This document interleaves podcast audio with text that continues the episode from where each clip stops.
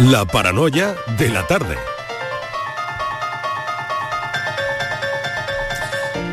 Aquí no falta, no falta de nada. Y como nos gusta repetirnos, un día más, a las 5 y 4 de la tarde, hay que saludar a Francis Gómez. Francis. Hola, ¿qué tal, Estivaliz? Bueno, tú me puedes saludar cuando tú quieras, ¿eh? sin problema, que, pero que esta es la hora del enigma, eso es. Esta es la hora del enigma, como cada día.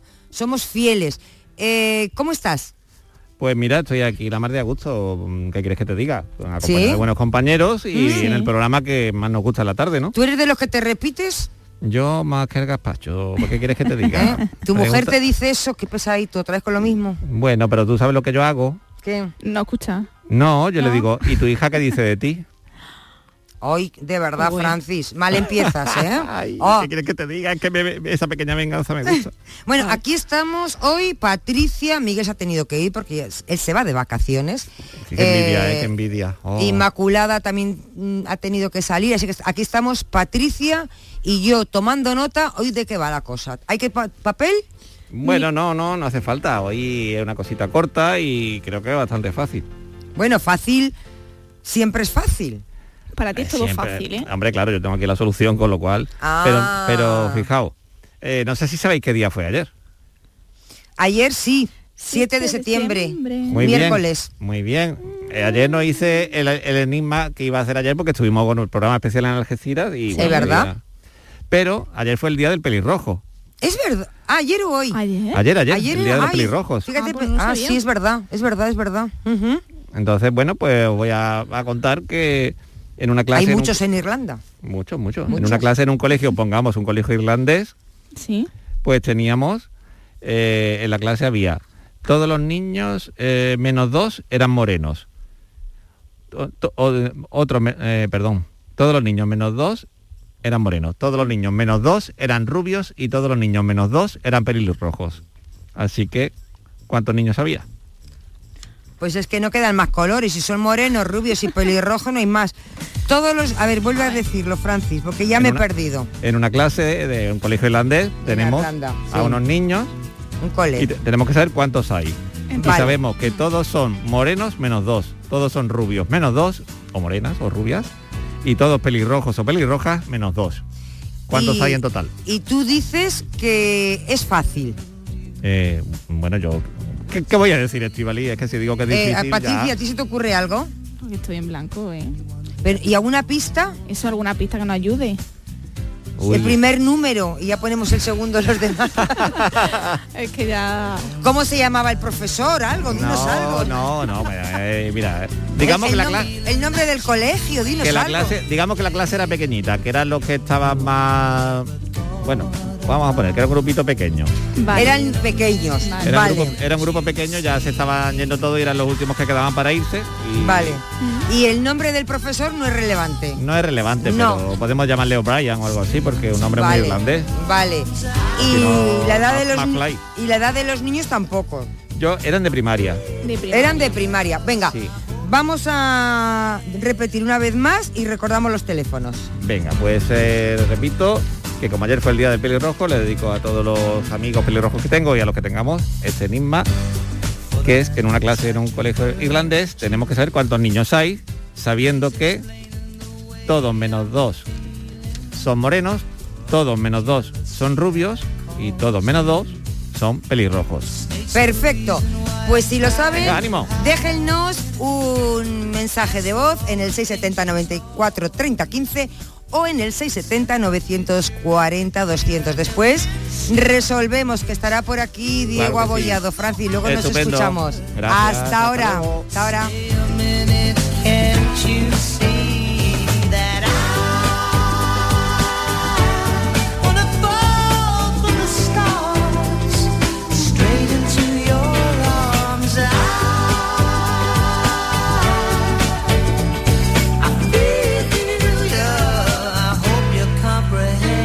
La tarde de Canal Sur Radio con Mariló Maldonado.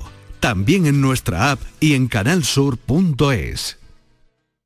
Canal Sur Radio Sevilla, la radio de Andalucía. Atención Sevilla, llega la exposición más vista del mundo. Bodies, extraordinaria, alucinante, educativa, cuerpos humanos reales. Instalada en el Centro Comercial Plaza de Armas del 10 de septiembre al 16 de octubre. Venta de entradas en taquilla, exposición y en bodies.es. Descubre la máquina más perfecta jamás creada. Bodies. Te cambiamos el calor por color y el asfalto por el agua tropical. Rodéate de peces y corales en una experiencia 360 grados bajo el mar. Tropicales Acuario de Sevilla. ¿Planeando salir de escapada o de fin de semana? Recuerda, hay otra Sevilla. Asómate a la provincia y disfruta de un turismo seguro en cada uno de sus espacios naturales, pueblos monumentales y alojamientos. Cambia de vistas. ProDetour Turismo de la Provincia, Diputación de Sevilla. Son buenos momentos, son risas, es gastronomía. Es un lugar donde disfrutar en pareja, en familia o con amigos. Es coctelería, es decoración. Burro Canaglia Baran Resto. Son tantas cosas que es imposible contártelas en un solo día. Dicen que el futuro está en nuestras manos, pero también está bajo nuestros pies. La tierra, los árboles, la vida. Cuidar del entorno natural de Andalucía es tarea de todos, porque tu responsabilidad ayuda a evitar incendios. Porque nuestro compromiso es velar por tu seguridad. Contra los incendios todos sumamos, todos ganamos. Únete a la Revolución Verde, Junta de Andalucía. Apúntate a la revolución del mueble en Andalucía. Almacén de oportunidades, a precios insuperables. Elige tus muebles y llévatelos al momento. Dormitorios, salones, juveniles, sofás, armarios, colchones, todo a precios de almacén. Almacén de oportunidades. Ya estamos en Jaén, Granada, Almería, Córdoba y muy pronto en toda Andalucía. Volverás de tus vacaciones con imanes para la nevera, postalitas que guardarás en un cajón para no volver a verlas nunca más y pareos que no vas a ponerte en Navidad. ¿Y de verdad vas a volver sin tu cupón extra de Navidad de la 11? Estas vacaciones no te olvides de comprar tu cupón extra de Navidad de la 11. Ya está a la venta con 75 premios de 400.000 euros y más de 910.000 cupones premiados. Compra ahora tu cupón extra de Navidad de la 11. A todos los que jugáis a la 11, bien jugado. Juega responsablemente y solo si eres mayor de edad. En Canal Sur Radio, por tu salud, responde siempre a tus dudas. El dolor, un problema que nos afecta a todos y a todas, pero que se manifiesta también de distinta forma en cada persona. Además, también hay cada vez más referencias científicas que dicen que las mujeres perciben de forma distinta el dolor, aunque probablemente también lo gestionan mejor. Nos acompaña esta tarde la doctora Carmen Jodar, estudiosa de este tema, y vamos a conocer su experiencia y naturalmente esperamos tus preguntas. Envíanos tus consultas desde ya en una nota de voz al 616-135-135. Por tu salud, desde las 6 de la tarde con Enrique Jesús Moreno. Quédate en Canal Sur Radio, la radio de Andalucía. La tarde de Canal Sur Radio con Mariló Maldonado. He metido la pata, atraído por las luces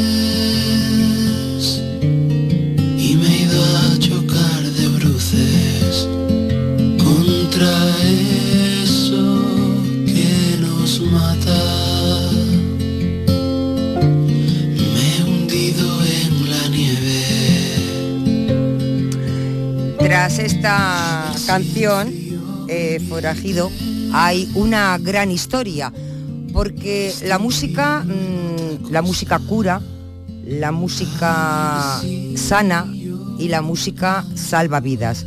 Es el caso de nuestro invitado que nos acompaña esta tarde eh, a esta hora en La Vida, a veces, como llamamos a partir de las 5 a esta sección. Hoy nos acompaña un joven, un joven que no sabemos si es onubense, si es sevillano, es lo primero que le vamos a preguntar, que conoce, mm, ha pasado una vida, tiene una vida un poco difícil cuando era joven. Sufrió eh, bullying y fue la música, de alguna manera, quien le ayudó, dice él, fue mi salvavidas. Ahora le vamos a preguntar cómo fue, pero eh, lo pasó mal. Pero todo aquello le ha ayudado y sobre todo a través de la música, porque ahora está trabajando en un proyecto para ir por los colegios, para evitar que cualquier niño, que cualquier joven pase por lo que pasó él. Él se llama Jesús González Moreira, ha venido con su guitarra. Jesús, muy buenas tardes, encantada Hola, de, ¿qué de que nos acompañes aquí en los estudios de Sevilla. Igualmente, un placer estar aquí. Viene además acompañado de, de su hermano, eh, que David. se llama David. David, buenas tardes. Buenas, ¿qué tal? ¿Cómo estás? Él es el que te acompaña, él toca, va contigo. Sí, aparte es el, produ- el productor de mi música, que hace los arreglos, las mezclas, eh, y bueno, mi, mi mano derecha y mi hermano derecho. Ahora vamos a hablar de tu música, de esa terapia musical con la que quieres eh, intentar ayudar a todos esos niños que pasen pues por malos momentos, ¿no? Me cuesta decir la verdad. Es el título de este trabajo que tiene cinco temas, uno de ellos el que estamos escuchando. Correcto. Correcto. Empezamos por el principio. ¿De dónde eres? Bien, yo, según el DNI, soy de Huelva, nací en Huelva. Sí. Eh, mi familia, mi- mis padres han vivido allí toda la vida, eh, aunque en realidad provengo, la mitad de mi familia es de Ecuador, eh, de Guayaquil. Sí. Y entonces pues vengo de medio de Ecuador y medio de Huelva. Pero hemos vivido la mayoría del tiempo de nuestra vida en Sevilla. Entonces pues yo siempre digo que soy de los dos sitios, no me siento nubense y me siento sevillano, la verdad. Y te sientes sevillano. Jesús, vamos a empezar eh, por el principio, por esa infancia que no tuviste nada fácil y cómo eso luego ha repercutido en tu, en tu música. ¿Qué te pasa? Bien, pues yo mm, iba mm, al cole y mm, en principio creo que todo era bastante feliz cuando era más pequeñito. Más pequeñito, con Exacto. cuatro o cinco años, como Exacto. todos los niños. Correcto. Pero a partir de quinto de primaria empezaron a, a pasar cosas, ¿no? Y al final em, yo me sentía una especie de outsider dentro de, Sí. dentro de mi clase, ¿no? Eh, mm, recibía mm, insultos. Pero por mm, algún, te quiero decir, tú hasta entonces ibas bien, tenías tu grupo de amigos. Sí. No hubo nada que desencadenó esa aptitud. En- No, yo creo que mm, eh, lo primero es que físicamente soy bastante diferente a, a la mayoría de gente de Sevilla, en ese sentido. ¿Diferente que- a qué te refieres? En el sentido Porque yo te soy- veo una persona normal. Sí, totalmente, pero mis rasgos son un poco distintos. Entonces Porque eso... eres un poquito más moreno. Correcto. Pero bueno, moreno, pero eh, en fin, Tampoco eh, un poquito tienes es un tono maravilloso. ¿no? tostado. Total, ni, no tengo que ir a la playa obligatoriamente a ponerme moreno, es una maravilla. Por y me encanta mi color de piel, pero sí que es cierto que, sobre todo en esa época, estamos hablando de hace ya pues unos 20 años, Sí. mm, llamaba más la atención. Ahora Sevilla Ajá. se ha diversificado más, pero Sí. en ese momento yo era el chico más moreno del cole, seguramente, ¿no? Entonces mm, llamaba la atención en ese sentido. Luego también eh, académicamente mm, se podía decir que tenía buenas notas, me interesaba la clase y era una- el típico que pregunta bastante porque él quería saber. Y yo creo que al final... em, Se juntó un poco todo, ¿no? Sí, como que yo llamaba la atención por demasiados sitios y a la gente eso le... como que le costaba... eh, ¿Te afectó a los estudios ese cuando empiezas Sí. empiezas a tener peores notas? sí, sí, total. Eh, ¿Se lo dices a tus padres? Bueno, em, lo, lo que pasó fue que un día eh, llegué a casa y me fui a duchar y mi padre de repente vio que tenía como moratones en la espalda y no Ah, llegó a ser a, Llegó a ver agre- a agredir agresión física. físicamente. Eh, fue con una excusa de un juego que, que se jugaba en el patio del colegio, que Sí. te daban unos balonazos. El caso es que a mí mm, me lo dieron de forma brutal. Sí. Y mm, entonces, claro, cuando mis padres vieron eso, pues fuimos al médico, que incluso el médico pensaba que podía ser que mi padre me hubiera pegado. Sí. y, y nada, eh, ahí fue el primer gran momento difícil, ¿no? Porque algunos de los que me pegaron los balonazos eran, se puede decir, yo los consideraba casi amigos, eran, venían a mis cumpleaños, habíamos hecho la comunión juntos, quiero decir, eran gente cercana. Y, mm, y ahí empieza el primer mm, el primer mm, momento muy difícil, ¿no? Teníamos, tuvimos que ir a la comisaría, poner una denuncia o no, tener que tomar esa decisión cuando eres pequeño, eh, unos padres también entre la espada y la pared no saber qué hacer porque al final eh, muchas veces se piensa que las cosas son cosas de niños tal, pero claro, eh, y no hay la información, no había la información que hay ahora, ¿no? Ahora mismo eh, por suerte hay muchas sí, campañas afortunadamente, pero y tampoco, mejor, pero, tampoco han pasado tantos años, bueno, casi 20 años. casi 20 años. Sí, son, son, yo creo que son, las cosas han mejorado, eso está Y claro. entonces, eh, esto se pone en conocimiento de- del colegio. Correcto. Sí, el colegio se entera de todo, pero por desgracia eh, no, no toma la responsabilidad eh, que deberían haber tomado, seguramente por falta de herramientas y seguramente porque al final... Quizá no se activa el protocolo que ahora sí que hay, Correcto. claro. Aparte de eso, eh, se convirtió en algo bastante generalizado en el cole. Ya no eran solo los compañeros míos de clase o de mi curso, sino que em, ya pasaba con, en el patio con más gente, porque claro, los amigos de los que con los que pasaba eso conmigo del curso de arriba y del curso de abajo también entraban en eso y al final se convirtió en algo eh, muy Insoportable. muy masivo o sea y aparte de insoportable muy difícil de, de, O sea, de- que, de contrarrestar que porque eran muchos niños que, que, sí. estos, estos niños que te eh, que te agredían, que te, aco- que te acosaban, sí eh, fueron mm, ampliándose cada vez eran más correcto y tú cada vez más aislado. sí eh, ¿Tuviste eh, el apoyo de algún de algún amigo? sí Tuviste, ¿no? Sí, tenía, había gente mm, que, que siempre ha estado ahí. De hecho, a día de hoy, mm, por suerte, algunos de ellos todavía están en mi vida, ¿no? Em, pero la verdad es que los que eran mi grupo de amigos de siempre, em, al llegar a eso, como, como se cambiaban las clases, ese grupo se deshizo bastante y entonces ahí fue cuando se empezó a poner la cosa realmente complicada en la ESO. ¿Tú cómo te sentías? ¿Podías dormir? ¿Llorabas? Mira, yo ¿Tú cómo lo llevabas? ¿Eres consciente de lo que te estaba pasando? Em, sí, consciente he sido toda la vida. Lo que pasa es que em, yo soy una persona bastante, em, eh, no solo positivo, sino como echado para adelante. Yo no, no dejo que las cosas me, me hundan, ¿no? Entonces Sí. yo, yo creo que era un espartano, ¿no? Tiraba para adelante con lo que había y, y intentaba buscar la felicidad en otros sitios, no sé. Eh, en ese sentido yo he tenido esa suerte, ¿no? De, de ser capaz de tirar hacia, hacia adelante, ¿no? Pero em, sí, también cuando decía que la música había sido mi salvavidas es que yo iba al conservatorio y en el conservatorio la situación era completamente opuesta. Era el amigo de todo el mundo, súper querido, em, tenido muchísimos amigos ahí y eso realmente fue mm, clave para... Claro, eso fue una píldora de, de, de- Y para entender de que- energía, y que el problema de, no era yo, ¿no? fuerza, ¿no? Claro. Claro, yo no era el problema. Si en un sitio soy amigo de todo el mundo y en otro no, tal vez es que no estoy en el sitio adecuado. ¿Llegaste a pensar que tú eras el problema? Claro.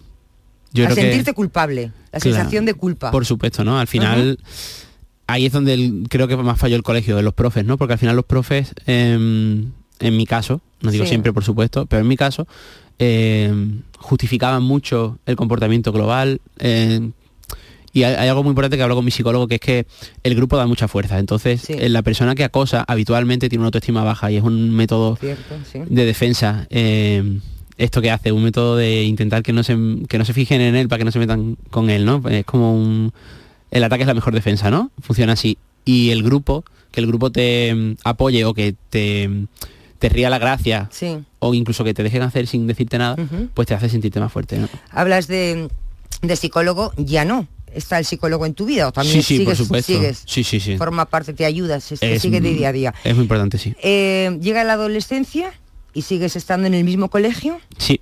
¿Cuántos eh, años estás así? Pues mira, desde quinto, sexto de primaria hasta primero de bachillerato. Primero de bachillerato Que en son diciembre. 12, 13 años. Son eh, Primer- uno, dos, no, primer tres, más 14. sie- siete años, ¿no? Porque la ESO son cuatro, dos de primaria, seis y el de siete ¿Y años. qué pasa en ese momento? En ese momento llega el segundo momento más complicado, que lo que pasó fue que llegaron las redes sociales. en esa época em, lo que había era Twenty, no sé si Sí, recuerdas, sí, que sí, sí, sí, sí, como una especie de Facebook Sí. español. Y mm, subieron una foto mía tocando el violín, porque yo mm, tocaba el violín a veces en el cole cuando había algún Sí. acto y tal. Y subieron una foto mía en una mirilla telescópica en la que pues había todo tipo de comentarios, incluso la subieron dos grupos de personas diferentes, ¿no? La subió un chico y luego la subió otro del curso del segundo bachillerato en vez del primero que era mi curso. Y en ese caso, pues, bueno, mm, incluso planearon invitarme a una fiesta para pegarme, ¿no? Y todo eso ¿Qué me estaba, todo eso estaba en las redes. Claro, éramos muy inconscientes de lo que eran las redes sociales en ese momento. Y por suerte, una de estas personas que te digo que me apoyaban Sí. Vio todo esto, avisó a mis padres Sí.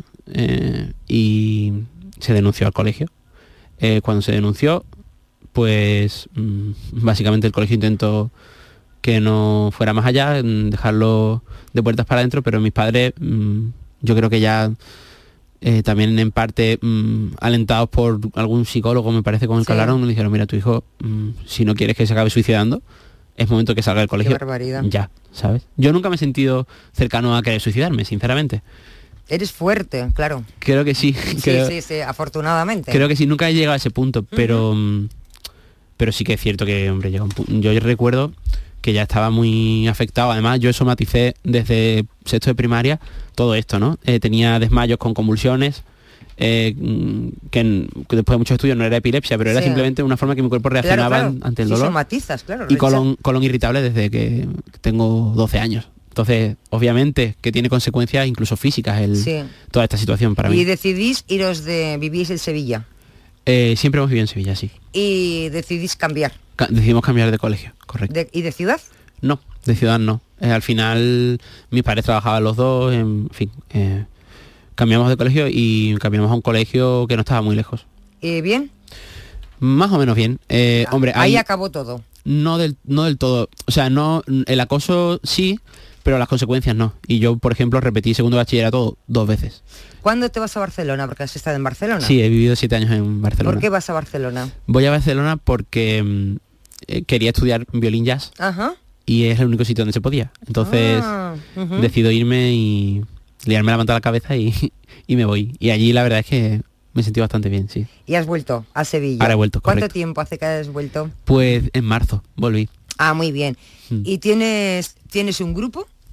Sí, bueno, tenemos eh, este proyecto de... mm, Moreira. De Moreira de Catutual. Aparte Sí. también tengo otro grupo que se llamaba Mustache, que es Sí. un grupo de swing con el que tocamos a menudo y, y no, y yo, y yo sobre todo quería volver a Sevilla por mi familia, la verdad, porque los echaba de menos y, y tenía muchas ganas de volver a estar con, con mi hermano, con mis padres, con... Porque Con mi eh, familia, a- sí. tienes a, a tu hermano que te acompaña. ¿Cuántos hermanos sois? Somos dos. Dos. Lo que ves. Los que vemos. Sí. Y tu hermano ah, no ha vivido una situación como la tuya. Hombre, yo creo que por suerte como la mía, tal cual, ¿tú? ¿no? Bueno, no. en, realidad, mm, digamos que estábamos los dos en el colegio en el que pasó Sí. esto y claro, hay cinco años de diferencia. Entonces, la tralla, digamos, el problema grande empezó, o sea, digamos, durante toda eso, claro, yo estaba en primaria, era chiquitín y tal, tenía bastantes amigos en Sí. el cole y, y digamos que no lo sufrí tanto porque en la ESO ya me fui a un instituto diferente. Pero sí que es verdad que, que igualmente, o sea, yo salía al patio y me insultaban, tenía algún, tuve una profesora bastante, bastante durilla que hacía un poco esto también de, de, de señalas a uno y entonces al final acabas poniendo una clase entera en contra de ese uno porque algo te molesta de ese niño. Entonces en vez de intentar ver qué le pasa o int- intentar, eh, yo qué sé, verle su lado especial y, tal, pues al final lo que haces es poner a 20 niños que no tienen culpa de nada en contra de uno que tampoco tiene culpa de nada. Entonces, Sabes que hay un, un reciente estudio que dice sobre acoso escolar que dice que España se encuentra entre los 10 países del mundo con más bullying del mundo y es el primer país europeo en, en esta lista. Dice que hay 11.229 niños que han sufrido acoso esco- escolar solamente el año pasado, en el 2021. El anterior 10.000, o sea que vamos creciendo. Sí. Este es un dato que da la ONG Bullying Sin Fronteras. Es algo tremendo, Bueno, algo tremendo al que hay que ponerle frenos. Por eso tú Mm. llega la pandemia, Jesús, y yo creo que, claro, tú te vas a Barcelona y en Barcelona empiezas con tu música y de alguna manera eh, apartas todas esas vivencias, ¿no? te centras en ese momento, en tu música, en tu violín, pero llega la pandemia, un momento que nos, nos ha sacado fantasmas, ¿no? Correcto. Por eso se llama ese tema fantasmas de dentro, y llega la pandemia y llegan esos fantasmas, ¿qué pasa? pues empiezo a tener pesadillas eh, literalmente con lo que pasaba en el colegio pero como si fuera una grabación tal, Ah, ¿sí? tal cual lo cual Que no habías tenido antes. no. Yo llevaba muchos años sin ver a X personas y de repente aparecieron en mis sueños Sí. de nuevo. Y recuerdo que me desperté un día mm, con la canción en la cabeza total o sea fue una canción de estas que casi que la vomitas no en un segundo pum, y y fue fue muy guay porque yo no entendía muy bien de qué estaba hablando y de repente cuando con David empezamos a hablar de, la- de cómo iba a ser el disco y tal y vimos teníamos que elegir canciones y vimos que había un hilo conductor que hablaba sobre los fantasmas sobre sobre dejar esto atrás sobre querer estar bien.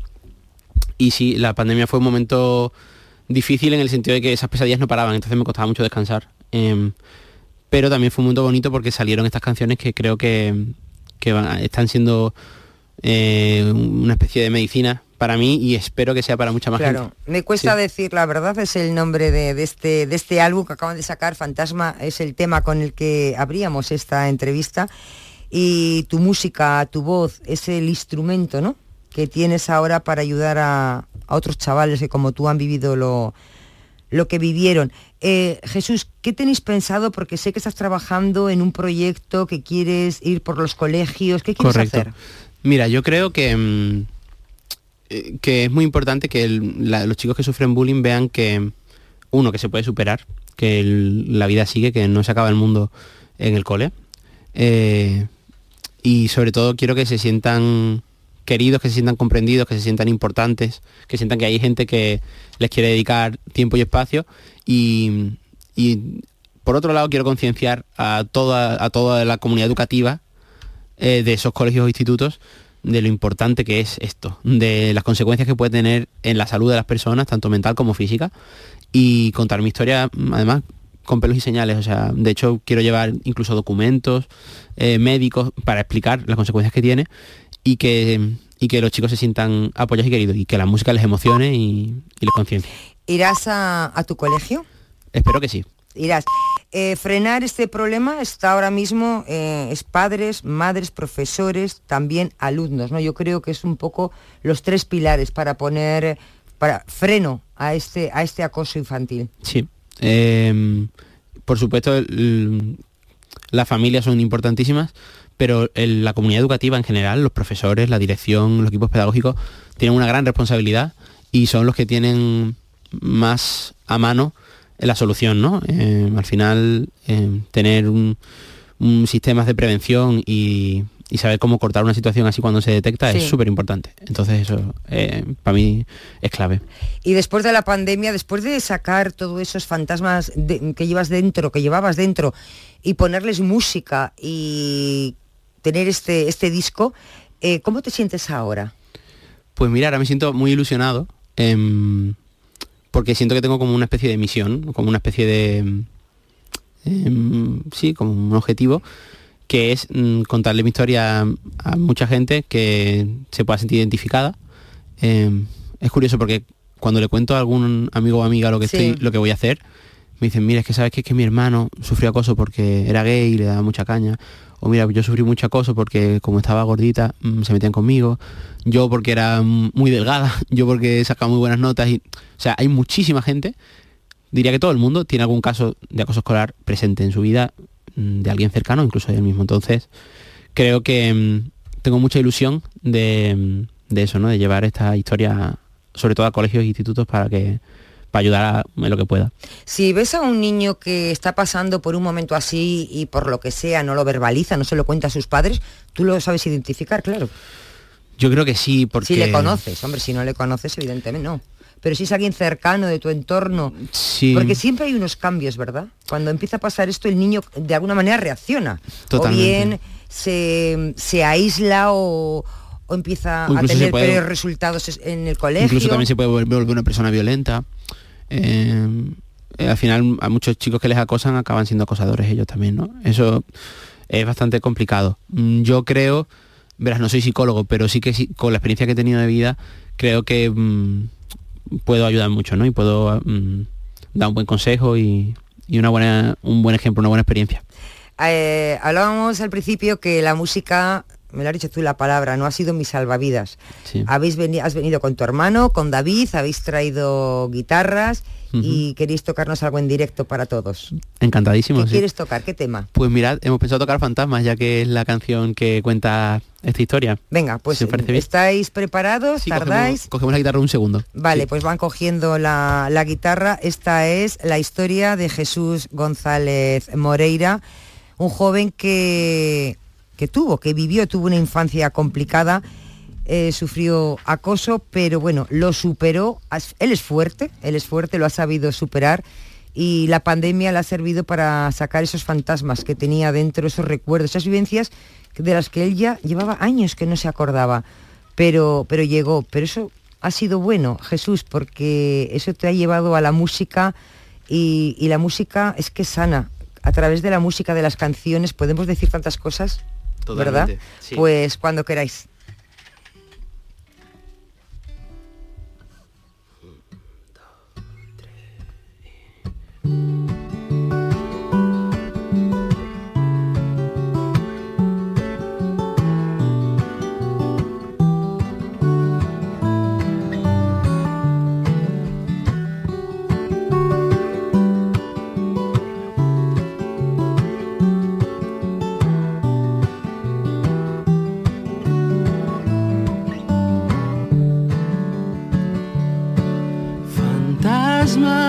Vuelven en mis sueños. Por desgracia no son fantasmas buenos. Recuerdan infiernos rojos y de miedo. Han pasado 13 años y me sigue doliendo. Intento pensar que fue que para estar aquí el peaje era un veneno, que de vez en cuando suena como un trueno y me rompe sin piedad el alma y el cuerpo, me rompe sin piedad el alma y el cuerpo.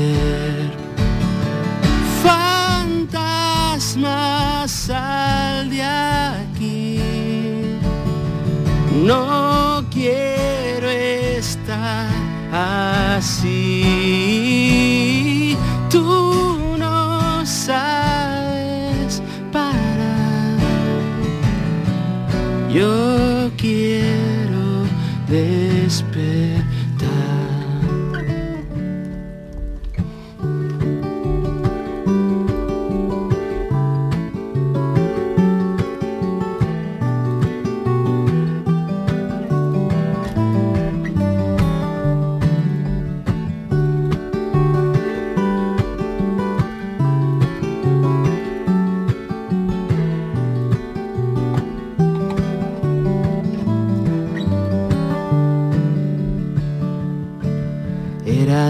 Demasiado oscuro para ellos.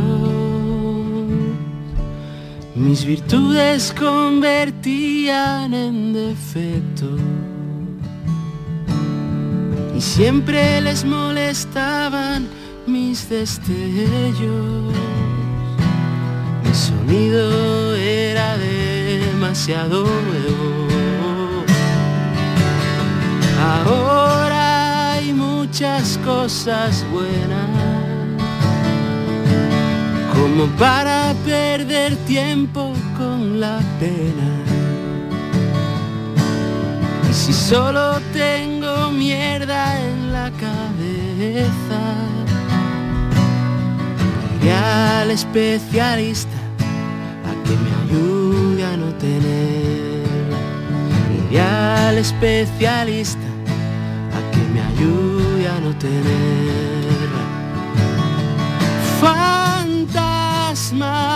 a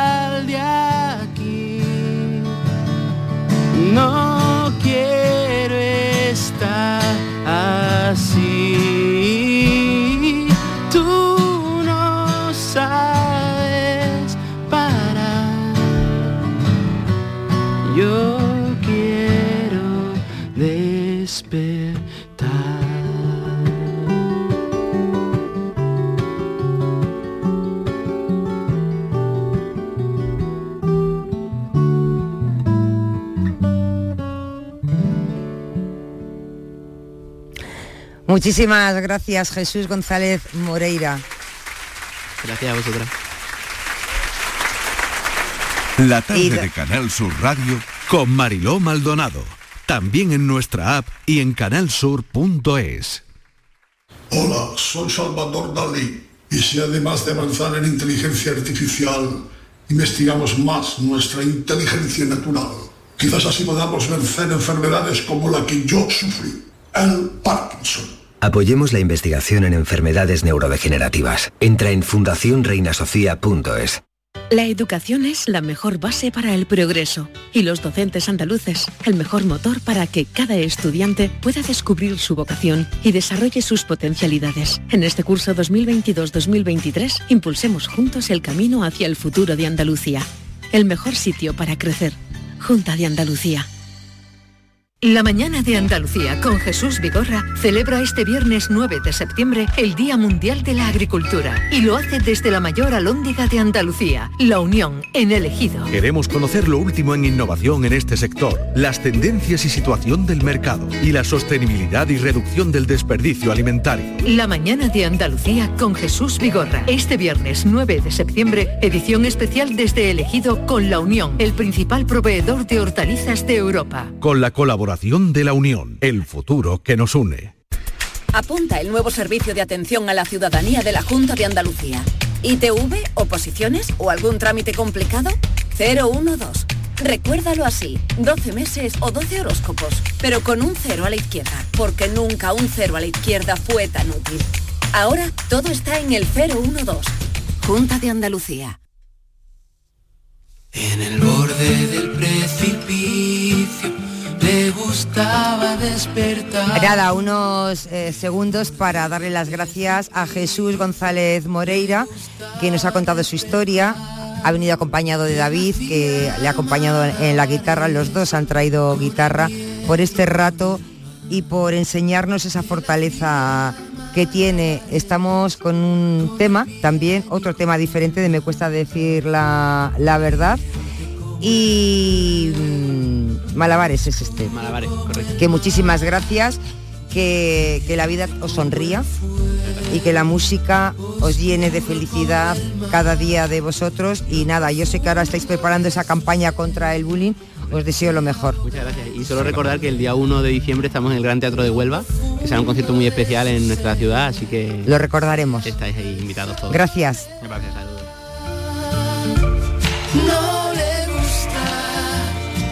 sol en la mejilla,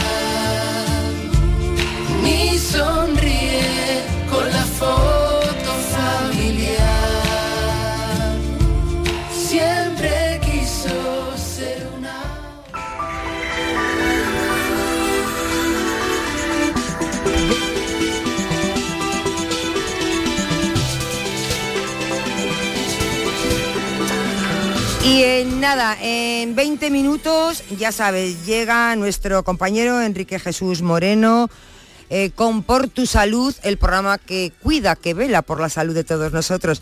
Enrique, buenas tardes. Hola Estivaliz, encantado de saludarte. Bueno, Hace mucho un tiempo placer. que no hablábamos. Un placer. Eh, No hablábamos, pues, bueno, es Solo verdad. por WhatsApp. Por WhatsApp, por Sí, WhatsApp. Bueno, Solo por WhatsApp. ¿qué- Oye, pues mira, vamos a hablar, tienes? vamos Dime. a hablar del dolor, pero vamos a hablar del dolor desde la perspectiva de una profesional eh, eh, magnífica que nos ha acompañado alguna vez en el programa, que es la doctora Carmen eh, Carmen Jodar que trabaja como médico de familia, es asesora técnica en la Consejería de Salud y Familias, pertenece a Semergen Andalucía y Sí. está estudiando el problema del dolor y ha mm, visto que hay un mm, matiz de género. Ah, ¿sí? ¿Cómo perciben el dolor las mujeres? ¿Cómo lo perciben los varones? ¿Y a qué Ah, se qué debe todo eso? Ah, Hay causas de diversa índole y nos va a ayudar a comprenderlo, a entenderlo, a resolver las dudas que puedan tener nuestros, nuestras oyentes en este caso sobre todo, pero también sabes qué? que ella es eh, muy positiva y cree que el dolor eh, casi en todos los casos tiene alivio. Hay que Sí. buscar estudiar y dar con la clave adecuada, porque estamos ante un problema eh, de salud increíble con una alta cota de, de- de consulta médica, es la causa más frecuente de consulta médica. Y en fin, vamos a conocer más sobre el dolor. Así que Pues, ahí nos tenéis a partir de las seis. muy interesante, ¿eh? No conocía gracias. yo ese matiz, pero la verdad que no hay que perdérselo. Ahí- Enrique Jesús Moreno, muchas gracias. Un beso, Ahí estamos contigo a las seis. Y compañía, Patri. Claro, por aquí está. besito. Y- Hasta luego. Hasta luego. Hola, hola. Este fin de semana por fin estamos de vuelta. Nueva temporada, nuevas secciones, nuevas ideas y como siempre, mucha tradición, cultura, patrimonio, fiestas, historia, música, humor, gastronomía, pero sobre todo, mucha gente de Andalucía. Con optimismo, con alegría, espontaneidad, como es la gente de Andalucía. Gente de Andalucía, este fin de semana, desde las 11 de la mañana, con Pepe da Rosa. Canal Sur Radio, la radio de Andalucía. La tarde de Canal Sur Radio con Mariló Maldonado.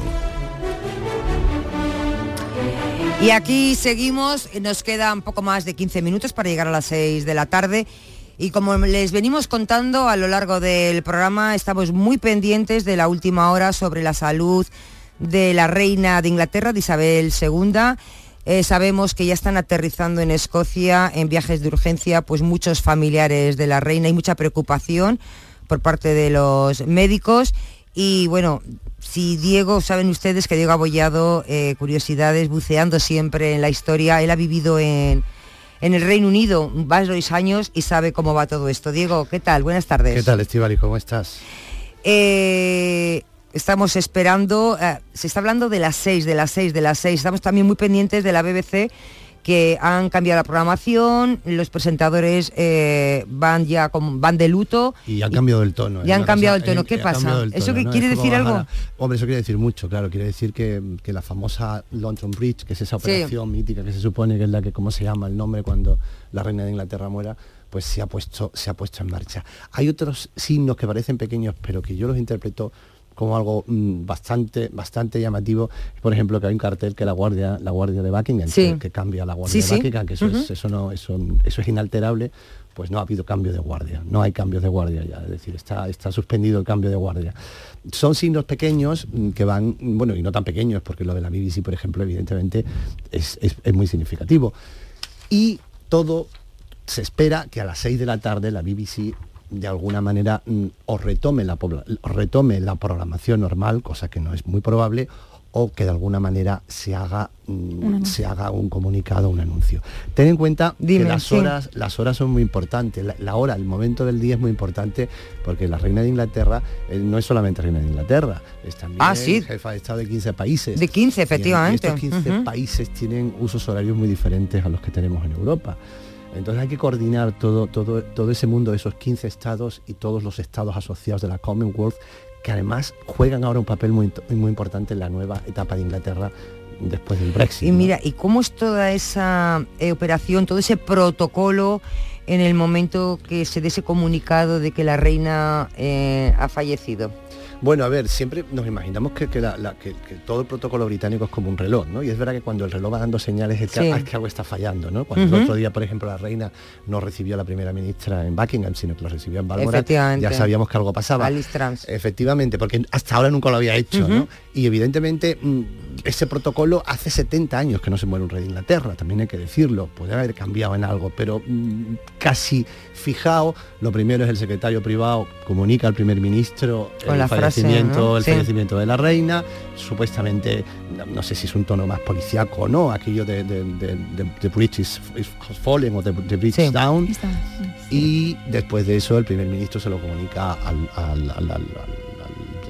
la BBC y el Foreign Office se lo comunica a todos los países de la Commonwealth, incluidos los 15 países que son los principales de, la que de la que jefa de Estado, y la BBC, la Agencia Oficial Británica de Noticias, lo comunica al mundo. Después, 10 días de luto, al estar en Escocia mm, hay que, hacer, hay que cambiar un poco ese protocolo, 10 días de luto oficial en la que la reina vendrá desde Escocia hasta Inglaterra, ahí le llamarán, se habla de la operación Unicorn, tú sabes que el ah, unicornio es el emblema nacional de Escocia. Yo imagino imagino que será en tren y no, y no, en avión, imagino que será en tren para que, para que, para que se pase y para que se vaya despidiendo tanto los escoceses como los británicos de la reina. Y una vez allí, pues estará en St. James un, tiempo, porque St. James es también uno de, los palacios oficiales, ¿eh? todavía le llaman la corte de St. James, aunque sea Buckingham Palace. Y yo imagino, intuyo, que después habrá un, estará el féretro, se instalará en las casas de los parlamentos, en la casa del parlamento, donde está el Big Ben, y allí pues el pueblo podrá despedirse de ella, ¿no? Más después, gran funeral de Estado en Westminster. Mientras, ¿qué ocurre? Eh, la reina ha muerto, viva el rey. Carlos III si es que mantiene el nombre, porque tú sabes que los reyes de Inglaterra se pueden poner más o menos un nombre mm, de los muchos que tienen. ¿eh? Claro, como esta. Esta no estaba, antes lo comentábamos, ¿no? No fue educada para reina, sino para princesa. Sí, pero, todo cambió. Bueno, claro, fue por la dedicación del tío, pero yo te hablo aquí Pero en el caso de Carlos de Inglaterra, el nombre, que, el nombre, que, tendría Carlos. Padre, el padre de la es reina. El primero en la sucesión eh, al el trono. Primero, efectivamente. Tendría que ser Carlos III, porque sería el tercero de los Carlos, Charles III. Pero los reyes de Inglaterra se pueden cambiar el nombre o algún nombre que tengan. Y como los reyes, tú sabes que llevan muchos nombres, pues, pues, por ejemplo, el, el, padre de la actual reina no se llamaba George y, pasó a la historia como George VI, como mm, Jorge VI, ¿entiendes? Con lo cual no sabemos. Yo imagino que se quedará con Carlos, con Carlos III. Y esto sería eh, después de esos 10 días de luto que Durante tú esos dices, 10 días, claro, durante- luego empezaría toda esa operación para esos- entronizar a Carlos esos de 10 días de alguna manera el, el- el rey tendría ya una tendría- el, el rey es rey y tendría ya una actividad probablemente visitaría visitaría Gales visitaría Escocia, tendría, tendría una ¿no? Sí, efectivamente claro. tendría una actividad para que se le reconozca de alguna manera como nuevo monarca del Reino Unido iría también a, a- a- a Irlanda del Norte durante esos días de luto. Lo más probable es que, sea durante esos 10 días. Y ya después a los- al tiempo ya depende del, del- del- del- el luto que él considere para la coronación pues hará la coronación que tú sabes que en Inglaterra los reyes se coronan con corona. Sí, sí, sí, sí, sí, sí, sí, sí. O sea que vamos a... Fíjate que de la Y- reina... Y, y vamos a vivir una cosa que, que es, que va a ser esa catarsis del pueblo británico. Los británicos que tú sabes que son muy flemáticos y que son un, un tanto mm, fríos en sus sentimientos Sí. personales, después cuando se unen como pueblo y tienen un sentimiento común, son tremendamente expresivos y tremendamente catársicos. ¿no? Entonces ya, ya ocurrió, Con acuérdate, con Lady Di. con- con Lady Di, con, el, con la muerte de Lady Di, que, Sí. que se- que hace 25 años ahora. Con lo cual me imagino que la explosión, mm, la explosión afectiva y emocional mm, se espera grande, ¿no? Mm. Porque como te digo, tienen ese don, ¿no? De esa frialdad y esa, y esa flema en lo individual Mm. y o, lo- o en las relaciones personales, lo mantienen después, la expresan muy bien cuando, cuando la convierten, cuando tienen una causa común como pueblo, ¿no? Y la monarquía precisamente es una de esas vías de expresión emocional que tienen los británicos, ¿no? Nosotros tenemos otra y los británicos tienen esa. Cambiará, habrá, cambiará muchas cosas en Inglaterra cuando fallezca Isabel II, la reina, 70 años, ¿eh? Bueno, Reinando 96 años tiene en, ahora en mismo. Inglaterra, en Inglaterra han cambiado las cosas. Han ya. cambiado mucho. Con ella, con ella, cosas. con ella, con ella. cambiado todo. han Y sido con el no hijo, con- primeros ministros se encuentran. Claro. Claro, evidentemente han cambiado mucho, pero el, el papel del- del- del- del- de la corona está tan, está tan marcado, ¿no? Y lleva tanto tiempo marcándose, es la primera monarquía parlamentaria del mundo, que no lo vamos a notar de una manera clara. Pero yo creo que sí cambiará a lo mejor ciertas formas, ciertas formas en- en- de comunicarse desde el propio palacio al, al- al- pueblo, aunque en los últimos años también esa, esa forma de comunicarse ha cambiado mucho, es decir, la, la relación entre, la, entre, entre, entre, entre- la corona, entre el staff, entre, entre todo el personal y con la prensa, y no solo con la prensa, sino con todas las instituciones británicas, ha cambiado mucho en los últimos años. Yo creo que la reina precisamente está en, el- en- en lo más alto de su popularidad. ¿eh? Y eso Fíjate, de pero 70 que es, años. es ¿eh? un momento no solamente en Inglaterra, eh, lo estamos viviendo en Europa, un momento delicado. Ellos tienen el Brexit, tenía hace poco el problema de- del príncipe Andrés, que estaba Mm. involucrado en esas... Sí, no, no, problemas- problemas personales pero han tenido Problemas muchos, todas, ¿eh? con los nietos, eh, con todo. Y bueno, vamos a ver ahora cómo... Pero como tú dices, eh, la realeza la- en Inglaterra seguirá manteniendo... Sí, y, además, y el pueblo además espera eso, quiero decir, el pueblo lo quiere y lo busca, ¿no? Y entonces mm, van a, a- vivir de alguna manera, a disfrutar, per- permítaseme la expresión de disfrutar, entre comillas, todos estos 10 días, que no sé si será mañana o será pasado, pero que llegarán en breve, de todo este boato y a la vez toda esta catarsis, ¿no? Que además los ingleses lo organizan todo mucho porque no saben improvisar, eso hay que decirlo, ¿eh? Con lo cual, por eso cuando vemos, nos suena siempre tan extraño eso Sí. de toda esta operación del, del Mm. London Bridge, que cada año la BBC, la redacción ensaya cómo van a... Ellos eh, lo hacen porque es un pueblo mm, que, que le cuesta improvisar. ¿eh? Tú Mm. vas a un tú vas a un congreso de, de- a un congreso en el que de, de trabajo en Sí. el que hay que organizan los británicos y siempre hay como un, cierto nerviosismo a la hora de organizar no es, decir que, que ellos lo tienen todo muy medido y, y- y esta obsesión por, por- por llevarlo no es porque sea la reina de Inglaterra que evidentemente lo es es porque también es su sistema y su forma de trabajo ¿no? Claro, fíjate, te metes en, bueno, ahora mismo toda la actualidad, todo el mundo está, tiene la mirada puesta eh, en la salud de la reina Isabel II, te metes en, en internet y es a- por minutos se actualiza todo, por minutos, por Es que minutos, es el por minutos. personaje ¿no? popular, La es el personaje preocupación, más sí. famoso del mundo. vamos efectivamente, hablarlo, efectivamente. ¿eh? Es que el, personaje más, más popular, es Mm. que decir, es el personaje más famoso No del se mundo. preguntan Y como su funeral también va a ser diferente al de su marido, ¿no? Claro, Totalmente, hombre, no mucho nada más discreto. claro, no va a te- no tiene nada- no ¿Y tiene la, nada y que la ver. figura de Camila? Bueno, yo creo que ella precisamente ha posicionado a Camila en el sitio donde tenía que estar posicionada, que va a ser coronada probablemente reina de Inglaterra, aunque no haya sido princesa de Gales por ese respeto, pero ella Mm. ha sido duquesa de Cornualles, que es otro de los títulos del Principado de Gales. ¿Cuánto tiempo estuviste viviendo allí? Yo cinco años. O sea que te los conoces bien. Me los conozco bien en- de aquella época, porque los ingleses, los ingleses como los españoles cambiamos. Diego, tendremos que echar mano de tu sabiduría y tus conocimientos si, si ocurre este el desenlace. Tendremos que contaremos contigo. Aquí estaremos, yo encantado. Gracias una vez más, cuídate. Y nosotros pensamos. Ah, bueno, es verdad, es verdad que yo estoy un poco tal. Quería ir al enigma. Francis, ¿estás por ahí?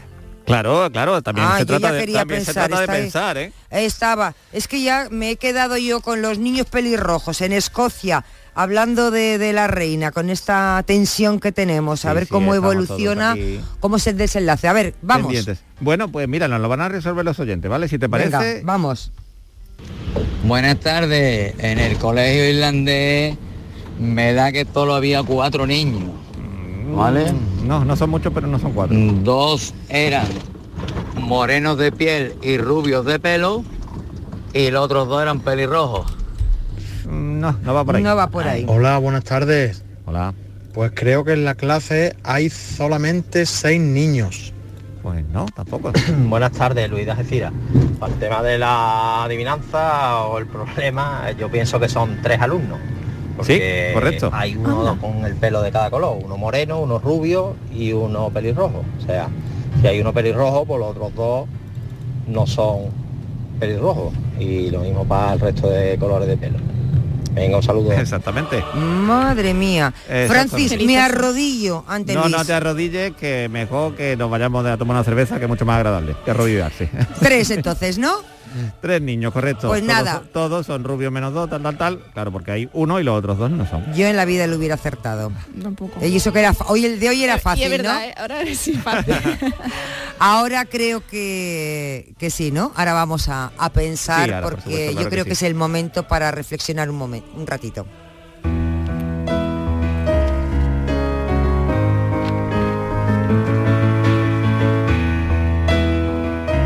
Nosotros, los alienígenas, ya llevamos un tiempo por aquí.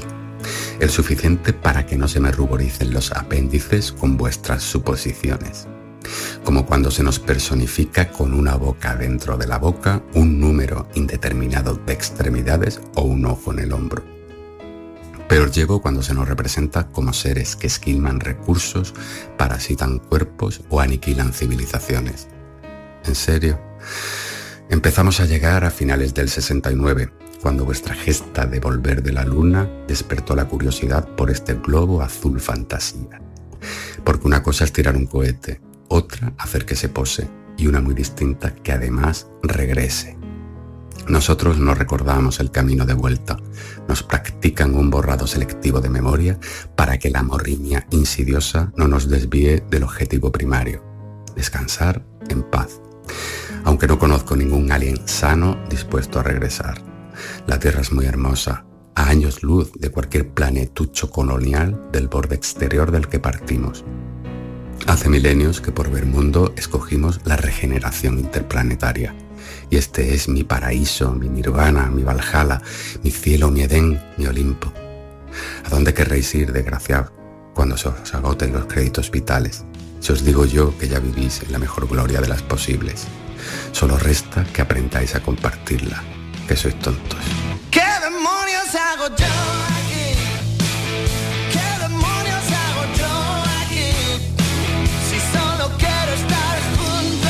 Nuestro pensamiento de hoy de Jesús Corrales San Vicente. Nosotros poco más que decir, darle las gracias un día más por estar ahí al otro lado, por acompañarnos cada tarde estas tres horas que donde les damos pues todo, nuestra energía, nuestro corazón y decirles que nada, mañana estamos aquí a las 3 de la tarde con toda la ilusión del mundo y que no queremos que nos que nos falten y no desconecten Canal Sur, estén muy atentos porque aquí seguimos minuto a minuto la evolución como el desenlace de la reina Isabel II. Sean felices, tengan una buena tarde, lo que queda, y aquí nos encontramos mañana cuando den las 3. La historia es te comía una cosa que tú tienes pero no te quieres ni acercar.